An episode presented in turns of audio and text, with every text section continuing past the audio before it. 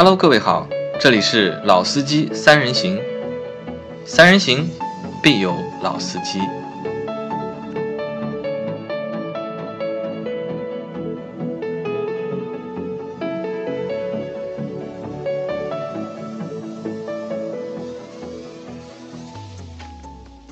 Hello，大家好，欢迎收听《老司机三人行》，我是周老师。大家好，我是杨磊。啊，没有第三个人啊，了，没有第三个人。今天又是我和杨磊的二人转。二人转啊，因为张波和我们的其他小伙伴这个星期都比较忙，所以没有空来和我们录音。那这期节目只能我和周老师两个人了。啊，对，因为张波的那台苹果的电脑坏了，好像维修过程蛮复杂的。啊，这里我要稍微吐槽一下，就是我之前也买了一台 Mac Pro，张波那台是最新的 Mac Pro，好像质量都不咋地，用了没多久都送进去修过的。我那台电脑是换了屏幕，张波的电脑好像是键盘坏了，好像这个一万多块钱买这个电脑，总感觉质量还没有后来买的小米好。啊，这题外话。那我们今天这期节目呢，还是讲我们那个两部车的对比。那上一期节目其实我们做的是英朗和轩逸，啊，然后我们节目出去以后，好像小伙伴们的回复也挺热情的。那这里杨磊可以给大家念一下，就小伙伴们小伙伴们都说了些什么。呃，我选了几个就是蛮有针对性的评论吧，应该是就是有一个小伙伴，有一个小伙伴和我们说呢，他说他是这样说的：英朗呢看的是面子，轩逸呢看的是里子。那可能是指品牌吧，就是他可能是指就是买英朗的话，还是看中别克那个品牌。那还有呢，他还说到就是说我吐吐槽我们节目，他说我们呢就是不提英朗是老凯越的换壳，却夸它有独立悬架，诶然后呢也不提后排的是否能够放倒，却表扬轩逸的后备箱大。那这个呢我看的有点有点看不懂啊，就是老赵我问你啊，你觉得就是我觉得是这样，就是讲换壳这件事情，其实这样讲是不公平的，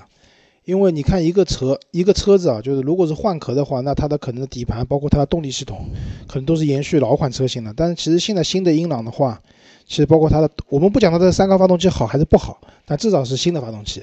对，包括它后轮的悬挂，对，以前通用的车子这个价位车子基本上都是用扭力梁加瓦特连杆，那在英朗上面用独立悬挂了，我觉得这些还是值得表扬的。是值得表扬哈。对然后还有一个小伙伴问我们，就是还是在我们就是老司机的这个群啊，怎么加？那我在这里再给我们老司机的用户互动群做个小广告，就是大家如果听到我们节目想加入我们群的话，就可以去看节目的那个介绍里面有个二维码，可以扫一下关注我们的一个公众账号，或者是呢里面还有一个我我个人的一个就是另外一个微信账号，你加我们那个账号之后呢，我会把你拖到我们的群里面来。啊，对的，我们老司机群每天互动量很大，大家可以来聊聊天。啊，说到群的话，上个星期啊发生了一个好玩的事情，就最近啊我们群里面来了一波比较高端的小伙伴，对吧？因为我们的群是这样吧，有你要上面写一个名称，然后写一个你的所在的地域，然后写一下就是你现在开开什么车？开什么车嘛。然后我现在是杨磊，对吧？上海宝骏七三零啊。那现在最近呢就来了很多就是开那些就是相对来说价格比较贵的车，都是四十万以上的小伙伴。那他们那天就吐槽了嘛，也不要调侃了嘛。他说呢，就他们大家说呢，我是不是去到钉钉的群里啊，把钉钉群里那些小伙伴都挖到了我们群里面来。后来呢，我把这个截图啊，我也发给那个钉钉看了，钉钉看了之后乱笑。嗯，那其实啊，我觉得就是我们群里面其实也不分，就是你开的车高级或者是不高级，因为我这我们这个群还是主要是讨论就是汽车啊，讨论和汽车使用相关的一些东西，包括能够聊一些生活东西，就和你开什么车，我们觉得是没有没有关系联系的。和地域也没有关系，就是和你开什么车也没有关系，只要你你对车感兴趣，那就可以加入到我们这群里面，我们大家可以一起来分享，一起来交流。啊，对。然后我们接下来就进入这一期的主题了。那这一期呢，我们是选了两款 SUV。呃，杨磊，你还记得吧？就去年的全年的 SUV 的销售排行啊，第一名应该知道对吧？第一名嘛就是那个哈佛的 H 六嘛，啊，对，哈佛 H 六是我们今天的主角之一。那另外一辆车呢，在去年上半年的时候，其实销量很大。然后当时想有没有可能角逐第一名，是但至少应该保住前三甲的位置一辆车。但在下半年的时候，可能因为是产能，让给了它的其他就是同品牌下的其他车型，也有可能是其他原因。这辆车最终年终收尾的时候排在第四，就是传奇的那个 GS 四啊，GS 四啊，那这就是我们今天的第二辆车啊。那我们就是在说这个之前啊，就是老周。我们是先说一下，就是在我们没去之前，我们对长城这个品牌或者对长城这个产品的一个感觉是怎么样的？我觉得就是在没有去以前的话，因为我之前路上看到很多长城的车嘛，尤其是 H 六，对。然后在我最早学车就是零五年的时候，那个时候就是还不叫哈弗，叫长城嘛，那个时候叫赛弗、赛弗、赛影，对啊。当时我就问我们学车的师傅啊，我说这个车好不好？啊，四驱的怎么样？然后我们师傅说，当然好的了，对吧？你买得起就是好的。那当时说句实话，买不起。啊，总体来讲就是觉得长城的车，一个是都蛮大的，蛮霸气的，但总体来说感觉好像有点粗糙，有点粗糙啊。这是这次没有去体验 H 六之前啊，就是总体对长城的一个印象。啊，因为在我对我对长城的印象是这样，我觉得长城可能是两拨人买的会比较多一点，一波呢是可能就是预算不够的小伙伴，对吧？但他们呢又希望有一辆 SUV，因为长城的车相对来说比较便宜嘛。还有呢就是一个就是年纪偏大的用户，因为我觉得就是如果我给我家里的就是那些亲戚年纪大的亲戚，如果他们预算有限的话，想要 SUV 的话，我多数都会去推荐长城给他们，因为我其实我也说不出长城有什么好。但我只是觉得，因为它的销量够大嘛，那我相信有那么大的销量，肯定是有它一个独到之处，或者是卖得好的一个原因在里面啊。对，刚就刚才杨磊讲到关于一个预算的问题啊，其实我们看就是我们国内 SUV 销售排行榜前十位，好像除了途观、昂科威这样的车型的话，大部分都是国产品牌的，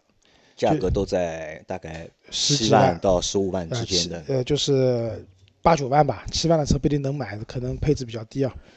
然后到十五万左右，那你想，如果你要一辆 SUV，对吧？可能空间也过得去，配置也不错，动力也要好。如果你要买到合资品牌的话，那基本上这辆车二十万左右，对甚至更高。但是如果同等要求你放弃品牌，那我觉得也不能叫放弃吧，可能就是你能接受自主品牌的话。那其实这个时候你所付出去的钱可能要比那个要少百分之三十，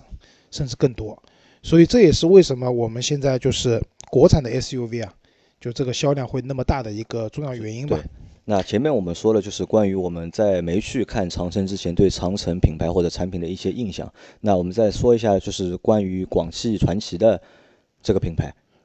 之前。老周有没有就是印象或者是了解？其实之前呢，我对广汽传祺的那个 GS 八会就是有点印象，因为那个时候你有七座的一个刚需的一个需求，呃，这倒也不完全是因为是我们小区里面有一辆这个车，然后停在楼下。其实整车的一个外观啊，包括通过玻璃窗看里面内饰各方面啊，觉得还蛮不错的，尤其内饰感觉还蛮精致的。就是传祺虽然是一个我们的讲自主品牌，对吧？但是因为广汽嘛，它合作了很多日系的品牌，所以这个车身上其实你可以看到蛮多这种日系车的影子在它身上的，相对来说感觉还蛮精致的。然后 GS 四的话，路上也看到过。那这个车我觉得相比哈弗 H 六啊，显得更加小家碧玉一点，就外观稍微就是精致一点，比较柔美一点。因为 H 六比较粗嘛，比较硬，对吧？H 六我觉得相对来说比较阳刚，比较霸气。那在我的印象里啊，就传祺广汽传祺这个品牌是众多就是。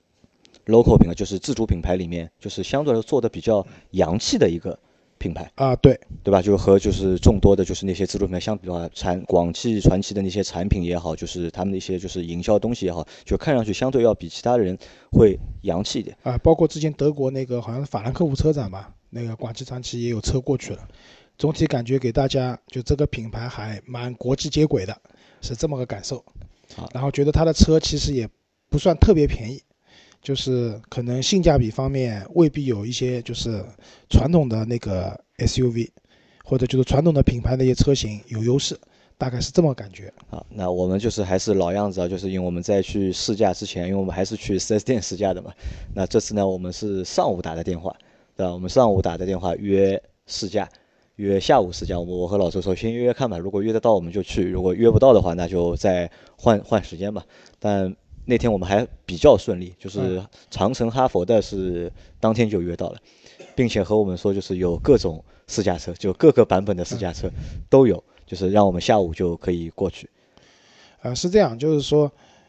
有可能是两家店相对来都在上海比较偏远的地方，那你愿意跑一次的话呢，那边销售绝对不容易，所以都给我给你们试驾。那，另外一方面呢，这里还是要表扬一下长城啊，当然我们没有收长城钱啊，就他们的 4S 店，你可以看到门口停了一排的私家车，从 H2，对吧？然后我 H5、H6、H8 都有。那这点我觉得还是蛮重要的。一个客户进店以后，如果你能给他全系的车型，就是因为很多人可能进店的时候，他的预算在那边，但是具体买哪一款车，可能还是模糊的。在这个时候，你让他多一点的车辆去试驾、去体验，很有可能就帮助他最终会在你这个范围里面去选一辆车。那这点的话，其实在很多豪华品牌身上可以看到。那长城也能做到这一点的话，我觉得也蛮好的。然后传祺的话呢？GS4 试驾车本来是有一辆插电混动的车型，因为不管是嗯转向啊、底盘啊、这种过弯啊，其实它和那个传统汽油版的车型应该没有太多区别，只不过是插电混动的是配的是一点五升的自然吸气加电动机，然后我们这次推荐的那款车是一点五 T 的发动机，可能不太一样。但比较可惜的是，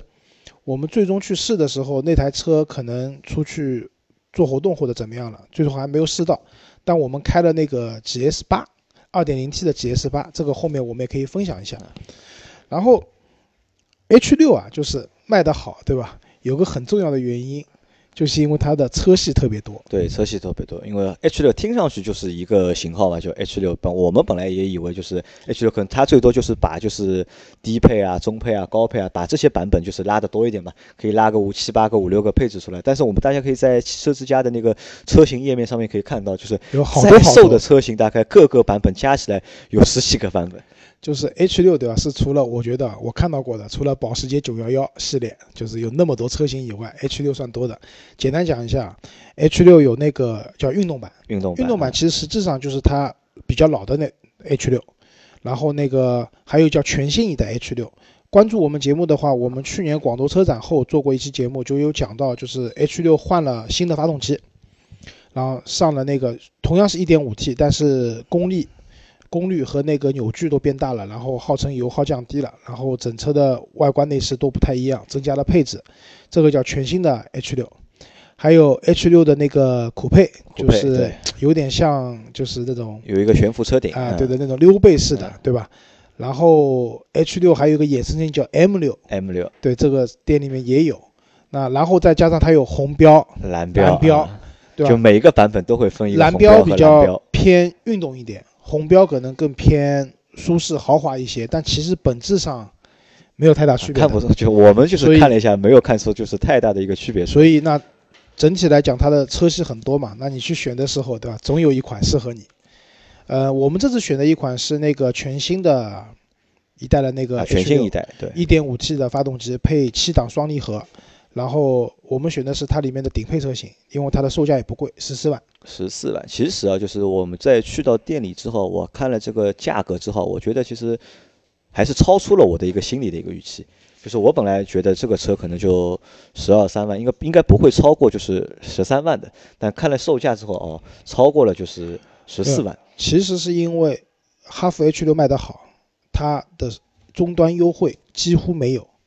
因为按照我们后来看的传奇，我们传奇那款车，我们选的是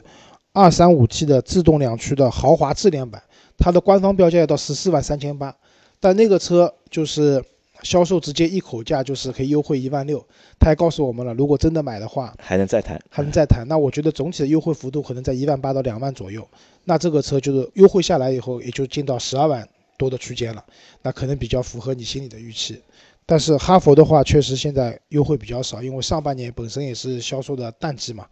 我觉得如果要买的话，到下半年金九银十以后，车子的优惠上来一些的话，那还是蛮划算的。好，那我们刚才讲了，就选了这两款车嘛，就是还是老规矩啊，我们先讲讲第一感受，对吧？进店以后看车的第一感受，因为我先讲啊，就是因为觉得这个车的那个前脸啊都是大嘴设计，然后它上面配了那个叫哈佛的那个英文的 logo。就总体给人的感觉，对吧？蛮高大上的。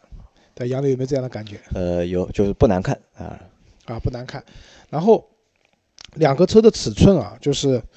它们都是属于紧凑级别的 SUV。那然后呢，就是广汽传祺的 GS 四的话呢，它的车身长度是四千五百一十毫米。那我们一直讲，就超过四千五以上的话，我们可以认定它是一个紧凑型。嗯。所以这辆车呢，就刚刚迈过了一个紧凑型的门槛。但 H 六为什么看上去霸气大呢？因为它的车身也确实大，它到四千六百。然后它的轴距的话是两千六百八，然后那个 GS4 的话是两千六百五十。但是这个轴距的差距啊，到后面我们讲乘坐体验的话，其实没有体现出太大的区别。那总体感觉就是哈弗 H 六给人的那个。印象就是霸气阳刚，你有没有关注 H 六的轮胎？呃，有，那个轮很大，对吧？你具体尺寸知道吗？呃，我没有仔细看，应该至少有十八寸吧。十八寸是标配了，十九寸。十九寸。它的轮胎啊，就是 H 六的轮胎的话，达到了两两百三十五毫米的宽度，宽扁度基基本上就是五十五，没有太多花头。然后它到了十九寸，所以整体一辆车放在那边。就是车子本身就看上去比较大，然后又配了一个十九寸的轮胎，因为这个级别里面其实配到十九寸的人家不多的，嗯，所以这个车给你的感觉就是，哎，真的蛮霸气的，就是趴在那边啊，就给你说这个车感觉孔武有力。然后反观我们刚讲 GS4，那 GS4 因为车身小，对吧？然后它不管它的高度还是宽度，各方面都要比那个 H6 要小那么对，感觉要比 H6 要小一圈。对，这有点像什么？就是我们之前朋友买的那个艾力绅，就艾力绅和奥德赛放在一起的话，你就会发现，他们其实是同一级别，说白就是一辆车，但是就感觉奥德赛要比那个艾力绅要小一圈。其实这两部车放在一起的话，总体的感觉也是差不多。啊，你猜猜 GS 四的那个轮胎多大？我估计最多十七了吧？哎，其实有十八寸，是有十八寸。对的，但是它的宽度很小，只有二百十五毫米。宽面度一样，都是五十五。那其实这就是一个视觉上的差异。那十八寸的轮胎其实本身来讲也不算小了，对吧？但是可能就是它的轮胎比较窄，然后在这个车的感觉上面的话，就感觉这个车要蛮小的，有点这种就是讲的好听的小家碧玉嘛。那如果说的直接一点的话，就是车身还是看上去比较偏紧凑了，没有 H 六那么大，是这么个感觉。然后我们再往下，就是刚才讲了两部车的价格，H 六的话十四万，那真的要买的话，多多少少有些优惠，但是这个优惠可以忽略不计。然后那个 G G S Four 的话，它的价格刚才讲了，就优惠完以后肯定是十二万出头，十二万多到十三万之间这个区间的。那么两个车的配置上面对吧？就是总体来讲还是 H 六。比较丰富，呃，偏高一点，嗯，因为因为本身它是一个全新一代的车型，就是去年广州车展以后出来的，然后它也对自己的配置啊做了升级了，然后另外一方面，因为价格也就终端的价格其实要比那个车贵的嘛，呃，你看那个 H 六的话有哪些配置你留下印象的？我留下印象的就是先不说配置吧，先说那个内饰吧，就是全新一代的那个 H 六的那个内饰啊，就我坐进去之后啊，有点惊到我了，豪华。对豪华，而且这个豪华是有既视感的豪华，不是那种就是很虚的那种豪华。就因为我那天是先坐在后排嘛，我从后排看前排的时候，就看那个中控啊，看那个方向盘，看仪表盘，我觉得哎这个车不错，就是一下子就是，因为本来对就是长城的那个车的感觉就是一般嘛，就不怎么好。但看了那个车的豪华感，就之后就觉得豪华，然后马上可以联想到哪辆车呢？就是他们的那个高端的那个品牌魏派，而且甚至我觉得就是它的那个现在新全新的 H 六，它的那个内饰做的，我觉得让人豪华这个舒服的感觉会强于魏派的那个感觉，因为魏派总体来讲还有一点堆砌感在里面，对的，但是 H 六就没有这方面的感觉了。因为之前我也讲嘛，我以前觉得长城的车子相对比较粗糙，但是这次我我跟杨磊一样，我是先坐前排的，一般去看车都是我坐前排，他坐后排的。然后呢，我第一感觉就这个车的它整体的一个中控的设计，这种线条也好，包括它的材质也好。然后我为什么推荐那个顶配的这辆车，是因为它的内饰是双色的，棕色和黑色的对棕色的座椅，黑色的内饰，给你感觉就是真的是蛮豪华的。然后呢，这个车的配置啊，我来讲一下两个配置，我觉得蛮好的，一个是液晶仪表盘。我们之前去体验那个 VV 七，就魏派的 VV 七的时候就讲过啊，那个液晶仪表盘，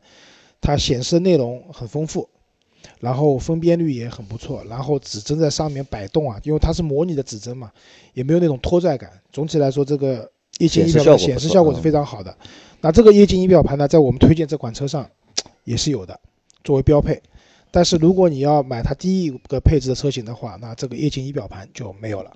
那我觉得蛮可惜，因为现在当下就液晶仪表盘已经作为一个潮流了。对我们不讲那些电动车，一个比一个屏大，就包括你看新上的高尔夫高配的车型，对吧？然后，呃，最近日内瓦车展上面上的一些可能将来要引入中国的车型，都在采用这些液晶的仪表盘，就给人的感觉那种科技感啊、豪华感啊都还不错的。啊，另外一个呢，就是这辆车它有一个并线辅助功能。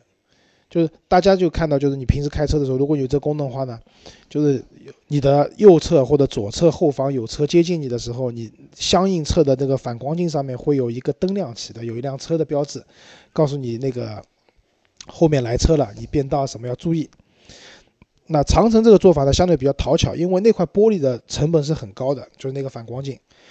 它在那个 A 柱的内侧做两个灯，当你的后侧有车接近的时候呢，它那个灯就亮起在那个车子里面 A 柱的内 A 柱内侧，而不是亮在反光镜上面。这个好处呢，一个是一样有提醒的功能，第二个呢，它的成本要低很多。维修的成本会对，因为一旦你车发生碰撞的话，这个灯在里面嘛，基本上不影响。但是你外面那块玻璃，因为没有这种提醒功能，它的维修成本各方面会低很多。那我觉得，呃，总体来讲，这两个配置给我留下了一个比较深刻的印象。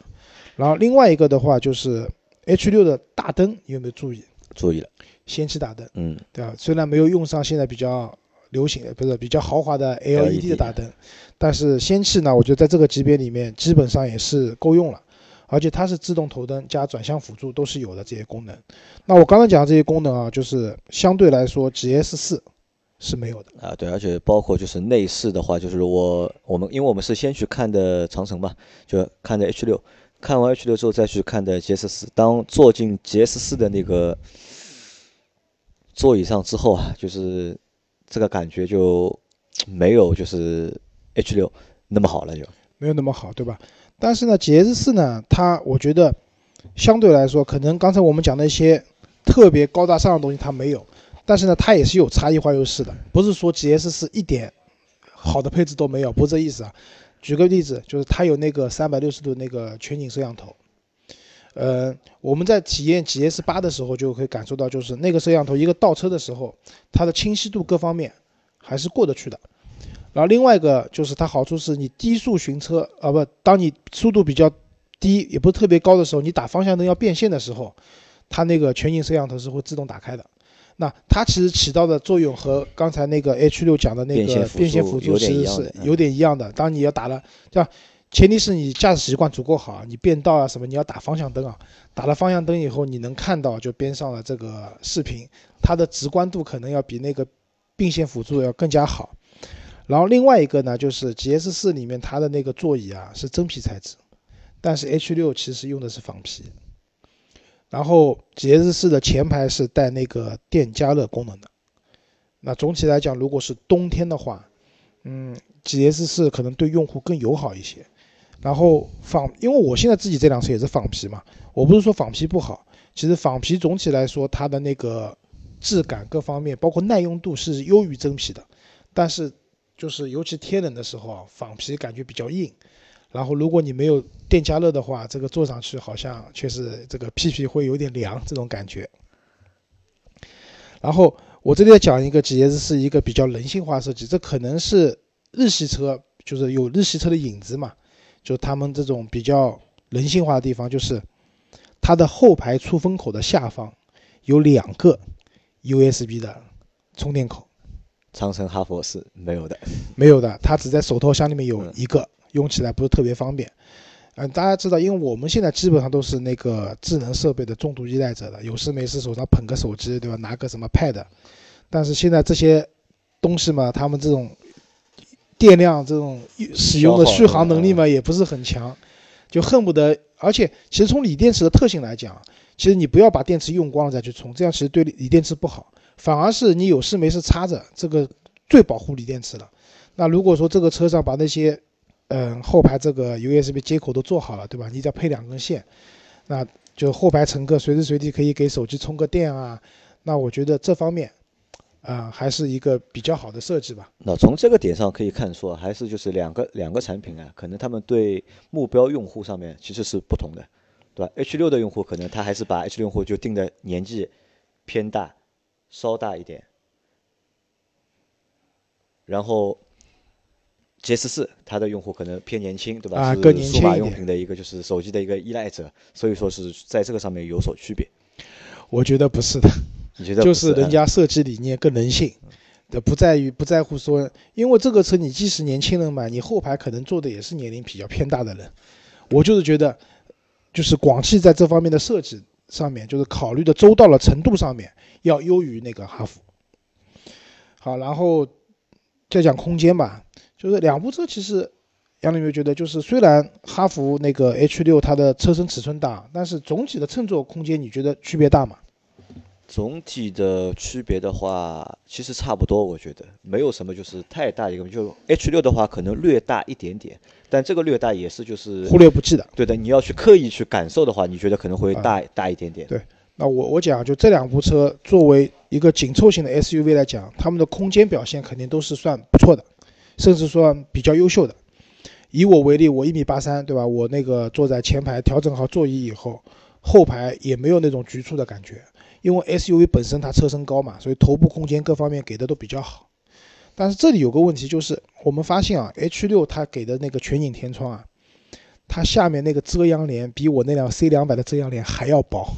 有稍微有点就粗糙了，我觉得。就昨天我们去试驾的时候，温度不算很高，可能二十度左右，但是阳光蛮大的，就坐在里面就一般都是前挡风玻璃的阳光刺眼，我是感觉那个天窗的阳光刺眼。这个问题你后期就算靠贴膜也未必能百分之一百解决的，因为它那个遮阳帘真的是好薄，上面还有那种像就是那种运动服的那种网眼的那种感觉，对这个对阳光的隔绝啊。就是可能效果不会很好的，它是全景天窗，这一点的话，我觉得在夏天用车会是个问题，啊，这个这个岔开了，还讲回空间，那我觉得就是以我的坐姿，后排的空间肯定没有问题，哪怕坐三个人也没有问题，头部空间也够，但是，呃，H 六的这个全新一代的 H 六，它可能是因为把后排的空间放大了，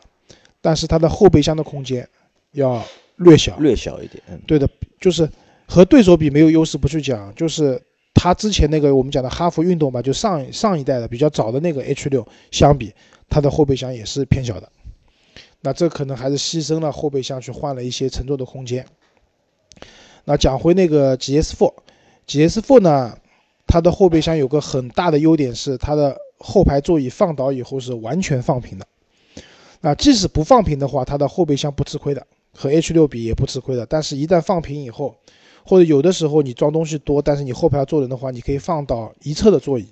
这样的话它整体的一个后备箱的这种载载物的这种空间还是非常不错的。那我觉得对于买 SUV 的用户来讲，后备箱的空间有的时候还是蛮重要的，因为要出去玩嘛，那你还是要带很多东西，比如你喜欢钓鱼的要带一些钓鱼的装备，对吧？如果你喜欢去登山啊什么，你可能带帐篷啊这些东西，那对于空间的要求可能要。比一般的轿车用户来讲更高一些吧，我觉得。嗯，最后一部分我们讲一下这个车开起来的感觉。杨磊先讲吧，你 H 六开完什么感觉？呃，H 六开完给我的感觉是，这是一辆非常重的车。因为我觉得 H 六这是个底盘啊，非常稳，非常稳。但大家可以想一下，就是它这个底盘稳，其实我觉得不是什么调教技术。非常好，而是因为这辆车，我问了一下，那辆车大概一点七吨，的非常重，可能就是因为车重嘛，所以说我觉得就是这个车开起来蛮稳的，要比我那辆宝骏七三零要稳很多很多很多。啊，对的，中间可能差了一辆 GS4。对的，呃，那我来讲，就是首先 1.5T 的发动机，嗯，它因为全新的嘛，它的动力是升过级的，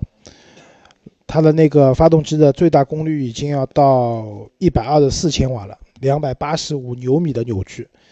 那么理论从账面上看，这是一个非常好的数字。对的。但实际开，就像杨磊讲，这辆车真的很重，加上我们周老师也比较重，搁在上面，所以这辆车的 1.5T 的车型加速感，只能讲非常一般。嗯，不管是大力的油门以后的急加速，还是起步以后的这种提速，总体感觉给人，嗯，以以前我们讲可能可能够用，但我觉得以我开车的感觉，我觉得不够用。呃，怎么说呢？因为我觉得针对这个价位或者是这个类型的产品来说，就是能开得起来，对吧？能开得起来，那么就是我觉得就够了。就是如果你要拿，就是你之前那辆车，就是你自己开的那辆奔驰的话，去和它做比较的话，那我觉得就是有点啊，没有，我倒也没有说拿它做比较。像我之前开那个 1.5T 的那个宋 MAX，那我觉得是够用的。然后包括开那个 GL6。哪怕是一点三 T 的三缸，我觉得也是够用的。但是在这上面的话，我确实觉得动力稍微弱了一点，就偏弱吧，我觉得啊，对。但是话说回来，二点零 T 的版本也只贵了六千多块钱。所以如果追求这这里就是跟大家讲，如果你追求动力的，买这个车，嗯，你可以考虑买个二点零 T 的中配，其实价格还不到十四万。但其实我倒是不介意它这个就是动力肉啊，我觉得就相应的是一个什么呢？我觉得它这个油耗啊。在这样的一个动力表现的一个情况下面，这个油耗还是非常的一个高，那这个我觉得是值得就是吐槽的。这个车销售讲油耗七七个油七到八之间，那我说句实话我不信的，因为我特地用那个调了一下嘛，我把它那个就是那辆试驾车的一个就是油耗的那个显示我调出来看了一下，它那辆车平均油耗十三点六啊，但当然了，这个也不因为试驾车嘛，都都上去猛操。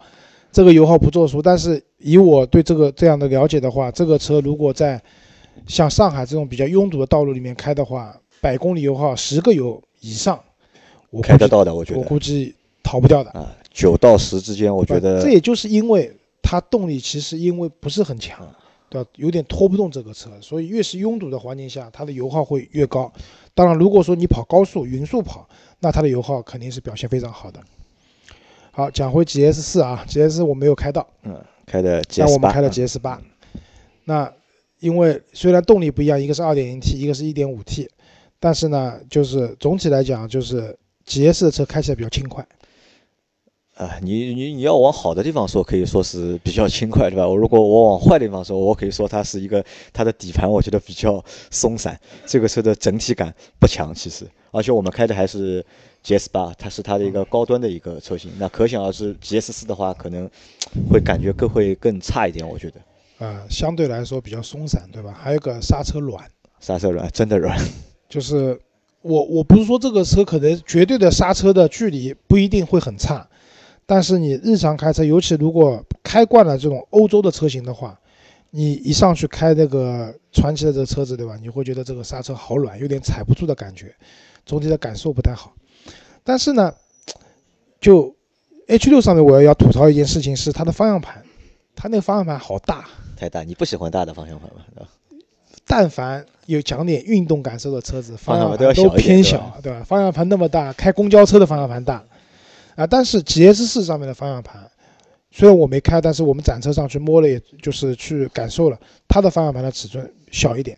对，就大小我觉得合适，而且整体手的握感也要比那个 H 六要好。那我觉得这个也就是可能我们讲人人人无完人，车无完车嘛，就一辆车子，就是哪怕它卖的最好，你再去看它的时候，在一些细节上面还是会看出一些。总体来讲会有一些瑕疵吧，我觉得。而且就是像 GS 四开起来感觉，就是如果大家没有体验过的话，可以想一想，就是和什么很像呢？就是和那种日本的，就是二十万以下的那个车的行驶感觉，基本上差不多，没有什么太大的区别。啊，对的，因为总体来讲，这辆车还是那句话，就是有一些日系车的影子在上面。总体它的一些人性化的设计，包括它的一些嗯好用的配置。然后它的一些稳定性，那讲到稳定性，就是两部车，就是 H 六用的是七七速的那个双离合，然后 GS4 用的是六速爱信的六速的变速六速的自动变速箱。那从稳定性上来讲，那肯定是爱信的六 AT 更好一些。所以这辆车的它的各方面的，就是我觉得如果你是一个，对对车可能外观没有没要求那么霸气，对吧？然后对一些日常使用过程中你比较相对来说精致一些，开车感觉会轻松一点的车子的话，然后对稳定性要求高，你不希望这个车经常出问题啊或怎么样。那 GS4 总体来说也算是一个不错的选择，因为优惠大嘛。啊，其实这两辆车我觉得都是一个不错的选择，家用就是家用 SUV 的一个不错的一个选择，就是两个东西都其实从我们从就是性能到外观到内饰到功能，就基本上都能够满足家用，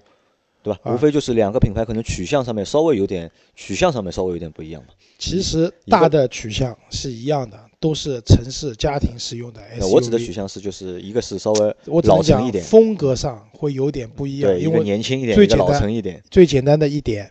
两部车都没有四驱版的车型，都是两驱的。所以这个车你要说去越野这些事情，那跟他们没有关系了，对吧？那如果哈弗的话，你要越野的话，它有 H 五、H 九这两个单速的版本，它们是非承载式车身的。那如果说你买 H 六的话，其实主要还是城市使用，可能底盘高嘛，通过性好一点。但是你说那种 off road 的能力，那基本上也是没有的。那广汽就更不用说了，城市用、家庭用就可以了。那就看你喜欢哪种风格。好，那周老师就节目就做到这里，也快结束了。那我问一下，就是这两辆车让你选，你会选哪一辆？我会买 2.0T 的。哈弗 H 六，你会买 2.0T 的哈弗 H 六啊？那我会选，如果我选的话，我会选 1.5T 的哈弗的 H 六。啊，我们这样一讲完了，别人又说我们长城给我们充值了，对吧？但是我相信，如果张波在的话，他会说他都不选，他都不选，对吧？对的，他要选 H 九，对吧？啊，但是最后还是讲一句啊，就是两部车的销量在那边的，他们各自的优缺点，呃，相对来说还是优点多过缺点的。那大家如果喜欢的话呢，也可以自己去看一下。至于选哪种风格，那就看你自己了。那就开下来嘛，你两个就可以开一下，开一下嘛，就哪个感觉更适合你想要的那个感觉，那你就可以选哪一个。啊，对，另外一个再说一下，就是在一些限牌的城市，比如上海的话呢，广汽的车子是提供一些纯电或者说是插电混动的这些，就是可以送牌照的这个版本的，但是哈弗这个是没有的。所以总体来讲，如果说你想就是。要一块新能源牌照的话，那哈弗可能也就不适合你了，因为它没有。嗯，好吧，那这期节目就到这里，谢谢大家。好，大家再见。再见。